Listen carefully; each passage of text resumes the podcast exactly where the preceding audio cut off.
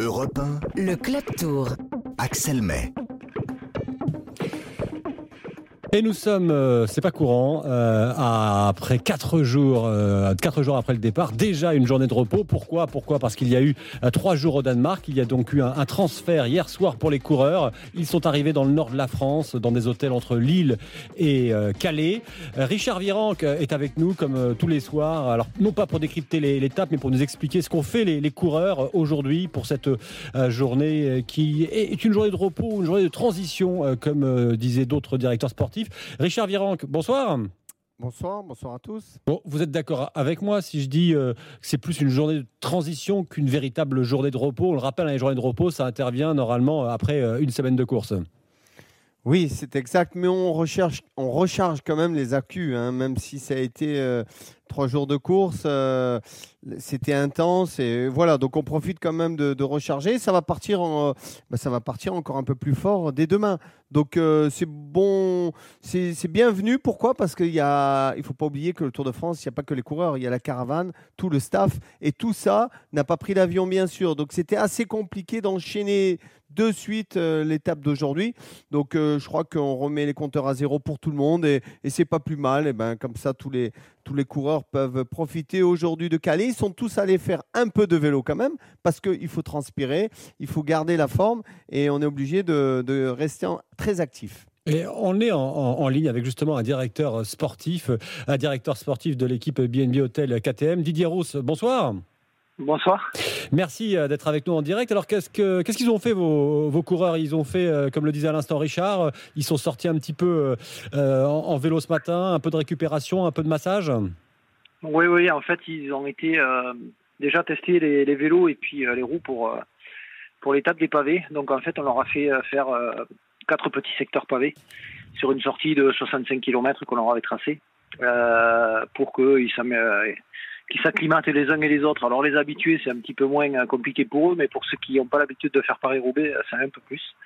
Donc, voilà. Donc, en fait, ils ont, euh, ils ont fait des pavés aujourd'hui. Pas Ouais, beaucoup, hein. Quatre petits secteurs, mais manière de se remettre un peu... euh, de se remettre un peu dedans, quoi. L'étape des, des Parce que dans deux jours, on est sur les pavés, quoi. Ouais, parce qu'effectivement, dans deux jours, ça sera l'étape qui partira de Lille, qui ira jusqu'à la, à la trouée euh, d'Arambert. Mais avant cela, il y aura euh, Dunkerque, euh, Calais demain, avec euh, une étape qui sera le, le long, qui va se terminer le long de la côte. Donc, il pourrait y avoir, euh, s'il y a du vent, le long de la mer du Nord, des bordures, hein, comme on dit dans le jargon du, du cycliste, c'est-à-dire des, des cassures dans le peloton. Et puis, puis il y a une côte à 10 km, une côte, une, une belle montée à 10 km de l'arrivée qui pourrait favoriser un- ce qu'on appelle un, un coureur explosif, puncher. Didier Roux, ça aussi, vous avez déjà commencé à, préparer l'étape avec vos, coureurs On a regardé, on a regardé l'étape. Demain, on aura le, briefing qui sera fait. Et maintenant, demain, je pense que les équipes de leaders, plus les équipes de, de sprinters, vont, faire ce qu'il faut pour que ça arrive au sprint.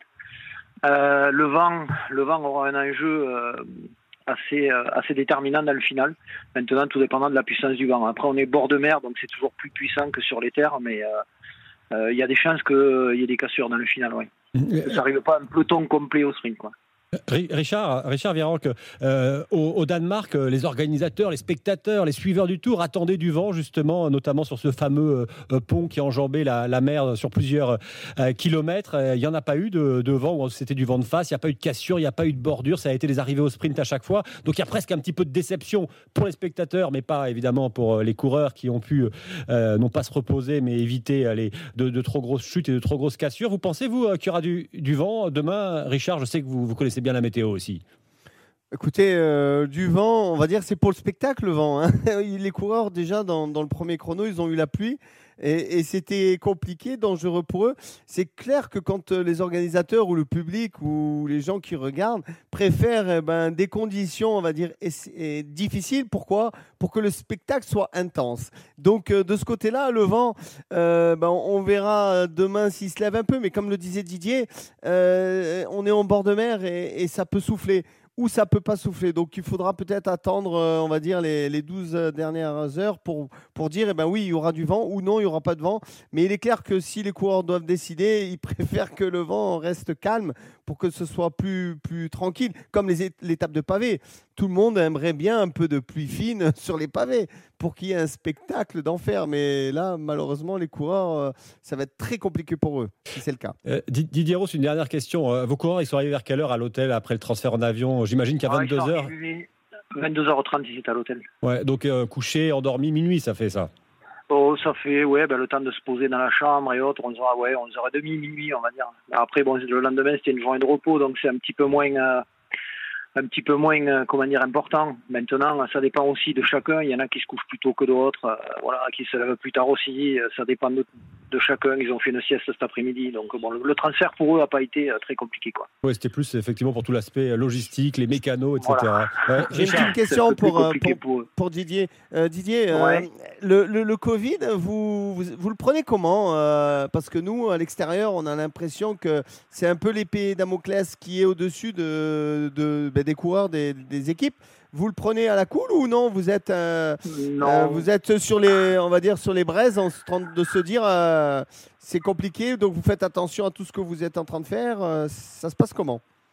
Ben, on fait attention à tout ça, oui. Les équipes, enfin, ce qu'on appelle nous un petit peu la bulle course, hein, on, porte le, on, porte le, masque en permanence à l'hôtel. Bon, quand on est dans la chambre, non, mais dès qu'on sort de la chambre, on porte le masque. On essaye d'avoir des, des, salles privatives euh, pour justement éviter tout contact avec euh, quelque part l'extérieur. Et ensuite, les coureurs, quand ils partent pour la signature, à l'arrivée, après la ligne, on essaye de, au, au, maximum de mettre le masque et surtout pas avoir de contact avec les gens extérieurs parce que euh, ben, le Covid, ça repart. Et mine de rien, il y a des contrôles qui vont être effectués à chaque journée de repos, et donc ce qui veut dire qu'on peut avoir des coureurs qui sont positifs et donc qui sont obligés de quitter la course. Donc à partir de là, faut être vigilant. Euh, on peut être asymptomatique, mais, euh, mais positif au Covid, et on peut être aussi symptomatique, et là, ben, c'est la santé euh, qui, qui, qui, rentre en jeu. Donc, donc voilà, c'est, c'est, on fait vraiment attention à tout ça, et ça fait, ça fait un petit, ça fait une pression supplémentaire pour tous, parce que ben, quelque part, on profite pas forcément de la fête comme on pourrait en profiter sans Covid, quoi comment, pu connaître. Comment vous allez faire Comment vous allez faire avec les familles qui viennent rendre visite aux coureurs euh, Tout ça, c'est annulé ou non euh, C'est pour le moment tout est annulé, ouais. Ah oui, d'accord. On va voir un petit peu la suite, euh, la suite des événements, mais au ah moins jusqu'à la dernière journée de repos, on va éviter tout contact extérieur ou alors port du masque. Quoi. Merci, merci, Didier Rose, équipe euh, merci, Didier, merci. Euh, bon Avec plaisir. Ouais, et puis Richard et Didier, vous vous connaissez bien, vous avez couru euh, ensemble. on, va tout de suite accueillir notre, un autre invité pour parler du, tracé, parce qu'il y a un peu de déception parfois pour les organisateurs sur le tracé qu'ils préparent. comme ils ont coutume de dire, hein, ce sont les coureurs qui, qui décident de, la, la, course. On leur propose un tracé, c'est eux qui agissent. Et puis quand il y a la météo qui est de la partie, il y a encore plus d'incertitudes. On est avec Jean-Louis Pagès. Bonsoir Jean-Louis. Oui, bonsoir. Alors, euh, dans la caravane du Tour de France, vous êtes extrêmement connu, même si vous n'êtes plus dans cette caravane, euh, enfin dans la caravane, dans les suiveurs pardon, du Tour de France. Vous avez été pendant très longtemps le directeur des sites du Tour, c'est-à-dire c'est, c'est vous euh, qui étiez à l'arrivée chargé de vérifier si tout se passait bien. C'est une logistique extrêmement euh, importante. et je voulais profiter de cette journée de repos, de récupération pour vous avoir en, ligne. Vous venez en plus de publier un livre, Le Tour de France, côté verso, qui explique justement l'envers du, décor. Jean-Louis Pagès, c'est si compliqué que ça à, faire un, Tour de France c'est compliqué. La difficulté réside dans, le fait que c'est un événement itinérant. C'est, je crois, l'élément déterminant. Euh, d'autres événements sont importants, Coupe du Monde de foot, Jeux Olympiques, mais c'est statique. Le stade existe. La particularité du Tour, c'est que euh, il, construit le, stade chaque nuit. Alors, il y a, un stade pour les opérations de départ, qui se sont étoffés au fil des années. Moi, je suis rentré sur le Tour en, en 84. Euh, il n'y avait pas de village du Tour, il n'y avait pas au départ, il y avait, y avait, euh, y avait très très peu d'éléments. Et, à l'arrivée, n'en parlons pas évidemment. Là aussi, il y a, aujourd'hui quelques cent, plus, de 100 camions entre 100, 120 et 100, 140 camions sur la zone technique d'arrivée, 60 km de câble. Alors évidemment, il faut, il faut prévoir tout ça, il faut faire des repérages, il faut passer du temps à l'extérieur, il faut rendre compte à la direction du tour, et, ça concerne bien sûr les, sites de départ et d'arrivée. La, partie itinéraire appartient totalement, donc euh, en l'occurrence aujourd'hui à, à, Thierry Gouvenou et à son équipe, donc qui trace des, étapes, mais, en l'occurrence il faut arriver à trouver euh, ben, grosso modo entre, entre 4 et 5 hectares de surface pour un départ d'étape et entre, et entre 6 et 7 hectares de surface pour une arrivée. Oui, parce que Jean-Louis Paget, justement, euh, souvent on se dit mais pourquoi euh, les coureurs euh, n'arrivent pas dans cette ville en étant passés par telle côte, tel village, telle difficulté? Et eh bien justement, c'est que pour les organisateurs, il faut arriver à ce qui est l'infrastructure nécessaire pour accueillir la presse, pour accueillir les parkings, les cars des, des coureurs. tout ça, ça prend beaucoup, beaucoup de place, vous disiez. Bien sûr. Alors, le, le, le principe du tour, alors même si aujourd'hui malgré tout, et à partir d'un certain moment, je, pense en particulier en 2011, l'arrivée au Galibier, euh, on, décline, on, déporte les moyens un, peu, à l'écart. C'est-à-dire que la, tendance aujourd'hui euh, souhaitée par, par Christian Prudhomme, c'est que il, faut évidemment que, le tour puisse aller là où le, sport l'amène. C'est une, expression qui est propre à, Christian. Et donc depuis quelques années, la tendance est, à, est à déporter les moyens. C'est-à-dire que jusqu'à euh, jusqu'à euh, oui jusqu'au Galibier, on, fonctionnait sur la base euh, d'une règle de, de, théâtre classique unité de temps, unité de vie, unité d'action. Tout ça pour que évidemment les, les journalistes puissent travailler dans les, de bonnes conditions, que les salles de presse ne soient pas trop éloignées des, des, des sites d'arrivée, que les, les, les suiveurs aient des parkings à proximité des sites de départ ou d'arrivée. Tout ça est, est, est moins alors la règle reste, en vigueur, mais il n'empêche que dans, certaines conditions, euh, tout ça est, un peu éclaté. C'est que par rapport au gigantisme contre lequel a, commencé à, lutter euh, Jean-Marie Leblanc et, Christian Prudhomme aujourd'hui, euh, on, est en train de, miniaturiser les choses. Et, l'avantage, en fait, c'est justement les, moyens techniques qui permettent d'être, déportés, la, technologie, les, transmissions, tout ça.